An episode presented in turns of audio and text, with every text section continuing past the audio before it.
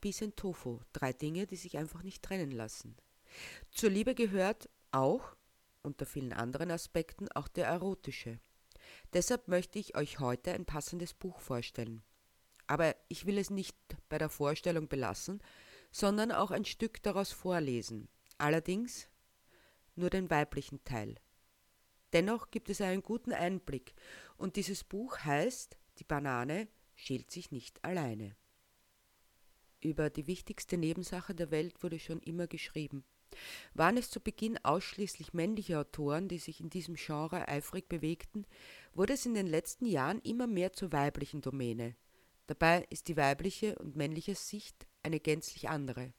Statt nun weibliche erotische Literatur für Frauen und männliche für Männer zu schreiben, haben wir uns, die Autorinnen, für einen dritten Weg entschieden, für eine Symbiose.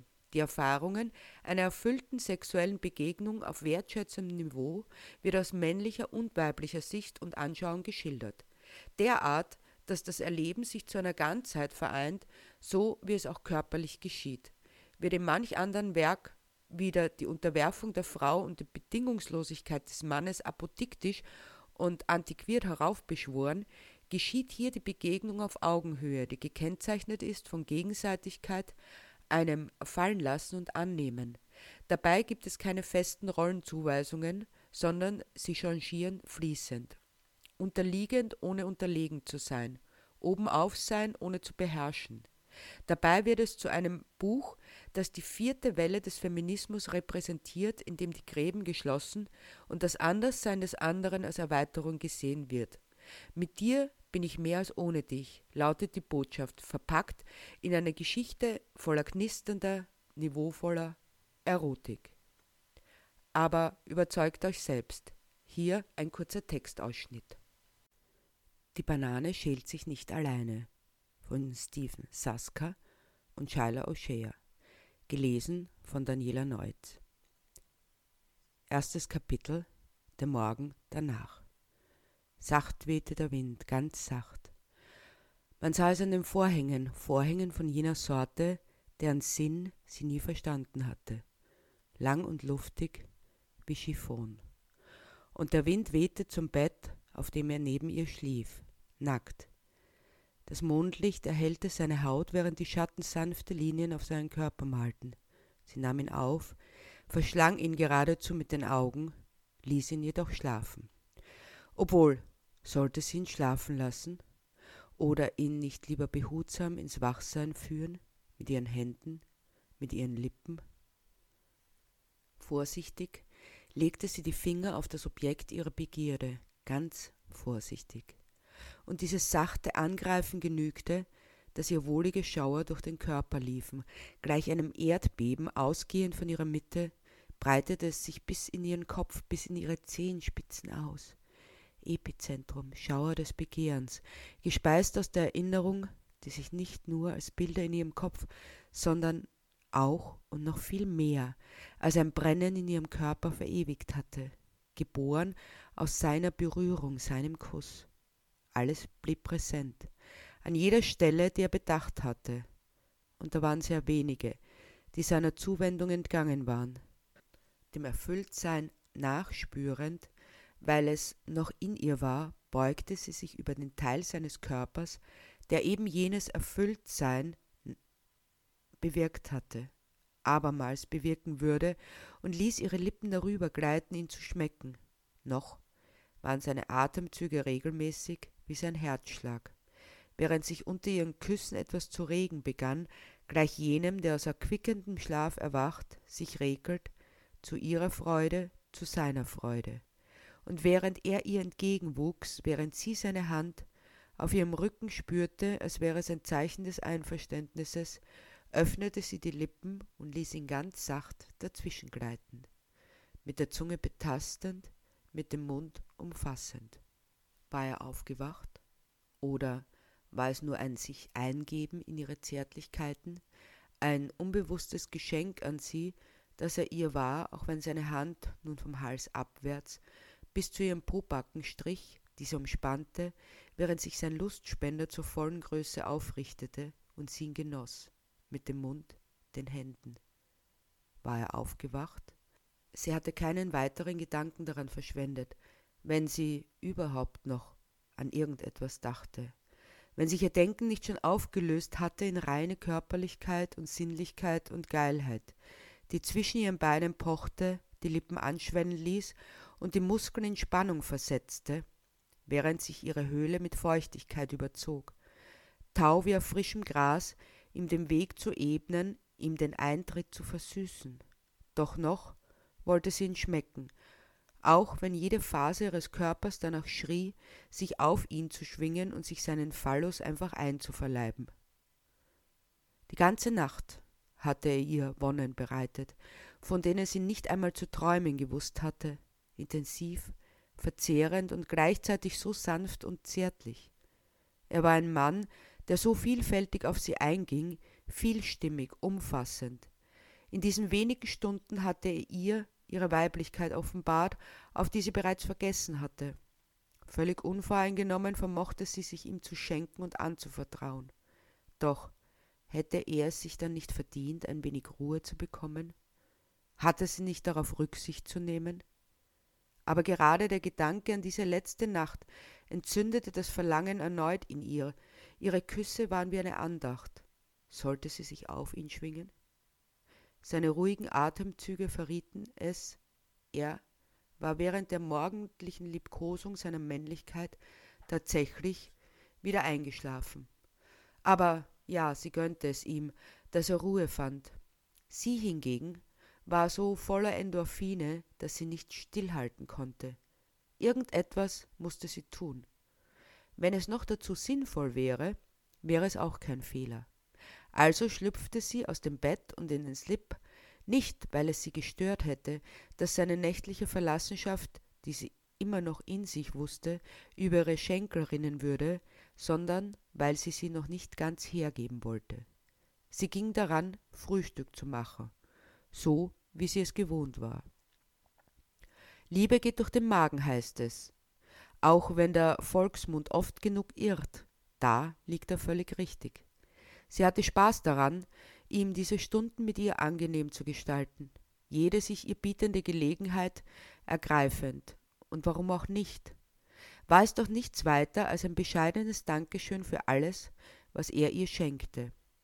Vielleicht sind es Nebensächlichkeiten, aber ist es nicht das, worauf es ankommt? All diese kleinen Gesten, die Zugewandtheit und Aufmerksamkeit signalisieren, dachte sie gerade, als er sie unvermittelt umschlang und ihr einen Kuss in den Nacken gab. Sie spürte seinen Körper an ihrem und ein Schauer überlief sie. Als er sich gesetzt hatte, sich ihren Blick offen darbietend, nahm sie diese Einladung an. Sie musterte ihn aufmerksam und was sie sah, gefiel ihr. Wäre es nicht besonders erregend, ihm dabei zuzusehen, wenn er sich selbst befriedigte? Jetzt, wo sie es endlich gelernt hatte, dieses Wagnis des offenen Blicks, da wollte sie ihn auch einsetzen. So viele Jahre hatte sie verschämt weggesehen, weil sie nicht anders konnte. Wie viel war während all dieser Zeit entgangen? Wie viel an sinnlichem Vergnügen hatte sie sich nehmen lassen? Mit offener, stiller Zärtlichkeit betrachtete sie ihn, ließ ihren Blick über seinen Körper gleiten und dann bei seiner Mitte innezuhalten und so, wie ihr gefiel, was sie sah, so verschaffte es ihm Vergnügen, gesehen zu werden. Sie sah ihn an, mit unverhohlener Neugier und Freude, ließ ihren Blick über seine Brust und seinen Bauch, über seine Schenkel bis zum Zentrum wandern, während sie sich an die Wonnen zurückerinnerte, die er ihr bereitet hatte. Und nicht nur ihr Kopf, auch ihr Körper erinnerte sich, spürte nach. Sein Zauberstab der sich noch ein klein wenig zierte, begann seine Kräfte schon wieder zu entfalten. Harmlos? Nichts als Tarnung, und sie hätte ihn küssen mögen, jetzt, in diesem Moment. Es gab keinen Zustand, in dem ihr ihr nicht gefiel. Es hatte etwas Beruhigendes, wenn er sich zurückzog und einmümmelte. Legte sie bei dieser Gelegenheit ihre Hand darauf, dann fühlte es sich warm, weich und ungefährlich an. Aber sie riss sich zusammen und blieb stehen. Nur die Beine stellte sie ein wenig breiter, weil sie hoffte, dass er das Vögelchen mit seiner Hand zum Fliegen animieren würde, weil sie hoffte, seine über Jahrzehnte geschulte Hand im Einsatz zu sehen. Sollte sie ihm signalisieren, dass sie seine Lust erleben wollte und doch hier stehen bleiben? Sie fühlte, wie sie feucht wurde zwischen ihren Beinen und sich ihre Schamlippen erhoben. Sie versenkte kurz einen Finger in ihrer Vagina, als wollte sie überprüfen, ob tatsächlich alles bereit war für seinen Besuch. Um den Finger wieder herauszuziehen und sacht über ihre Glitzerperle wandern zu lassen, zu verweilen, zu streicheln, während er ihr zusah, was sie noch mehr anstachelte. Sie musste raus aus diesem Fetzenstoff, der sie beengte, aber auch seinen Blick einschränkte. Energisch warf sie den Kopf in den Nacken und hiefte sich dann auf das Küchenkästchen, lehnte den Rücken an die Wand und stellte die Füße vor ihre Pobacken, während sie die Knie nach außen fallen ließ, ihn sehen zu lassen, so gut es irgend ging. Sie umfasste seinen Kolben vorsichtig mit der Hand, während sie ihr Becken ein klein wenig vorschob, seiner Hand entgegen. Sie hatte genau zugesehen, seine Bewegungen studiert und versuchte nun, es ihm gleich zu tun, als sie unvermittelt seine Handfläche auf ihre Knospe drückte mit einer Intensität, dass er fürchtete, sie würde ihm die Hand brechen. Ihr Körper war eine einzige Anspannung, wie ein Bogen kurz bevor er den Pfeil abschießt. Und da spürte er auch schon die konvulsivischen Wellen, die sie durchzuckten immer wieder, bis sie langsam abebbten und sich die Spannung löste, in ihrem Körper und um seine Hand, die sie aus ihrer Umklammerung freigab. Vorsichtig liebkoste er nochmals ihr Freudenknöpfchen, ganz vorsichtig, und doch zuckte sie zusammen, selbst unter diesem bloßen Hauch einer Berührung. Ein Moment der Ruhe, ein Moment des Nachklingenlassens bevor sie ihm die Augen wieder zuwandte und seinen Kopf sanft zwischen ihre Beine führte, um ihn schmecken zu lassen, wie gut er ihr getan hatte. Er sollte es wissen, er sollte alles wissen. Grenzenlos, schrankenlos, rückhaltlos. Und seine Zunge bewirkte ein angenehmes Kribbeln, ließ sie aufs Neue in die Lust erwachen. Da stieß sie ihn unvermittelt von sich. Verdattert blieb er zurück. Er hatte so fraglose Hingabe erlebt, seit er sie auf diese sinnliche Reise mitgenommen hatte. Immer wieder war er von der Intensität ihrer Leidenschaft überrascht worden, doch plötzlich entzog sie sich ihm. Was hatte das zu bedeuten? Flink wie ein Kätzchen sprang sie vom Küchenkästchen herunter und lief hinter den Tisch. Er drehte sich zu ihr um. Es war ihm nicht ganz klar, was sie von ihm wollte. Sollte er ihr hinterhergehen? Sollte er einfach stehen bleiben? Was für ein Spiel wollte sie spielen? Sie stand da, breitbeinig, leicht mit den Hüften wippend, eine einzige Herausforderung. Er ging auf sie zu, umrundete den Tisch, und gerade als er meinte, jetzt könnte er nach ihr greifen, sie packen, da sprang sie weiter ins Wohnzimmer, auf die Couch, setzte sich auf die Lehne, aufreizend lockend.